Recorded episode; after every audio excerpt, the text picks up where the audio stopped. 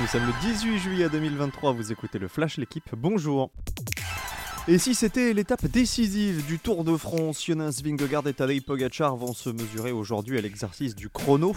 22 km entre Passy et Combloux. Ce contre-la-montre présente deux difficultés, la côte de la cascade de Cœur, mais surtout la côte de Domancy, célèbre depuis le mondial 1980 à Salanches, remportée par un certain Bernard Hinault. Cette ascension de 2 km 500 à plus de 9% de pente moyenne pourrait faire la différence et pourquoi pas créer des écarts. Rappelons que le maillot jaune et son dauphin ne sont pour l'instant séparés que de 10 petites secondes.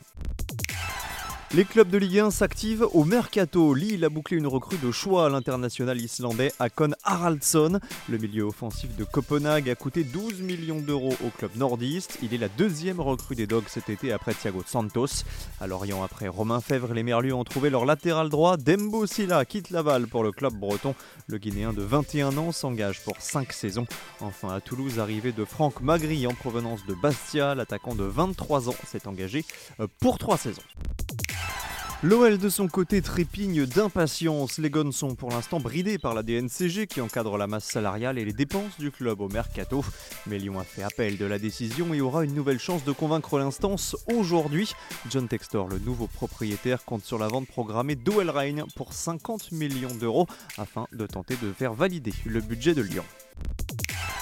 Evan Fournier ne se voit pas continuer à New York. Le basketteur français s'est longuement confié dans les colonnes de l'équipe. Dans son interview à découvrir dans votre quotidien, il revient sur sa saison difficile chez les Knicks. Il évoque également le mondial à venir avec les Bleus et son envie de se servir de la compétition comme d'un tremplin pour rebondir. Merci d'avoir écouté le Flash l'équipe. Bonne journée.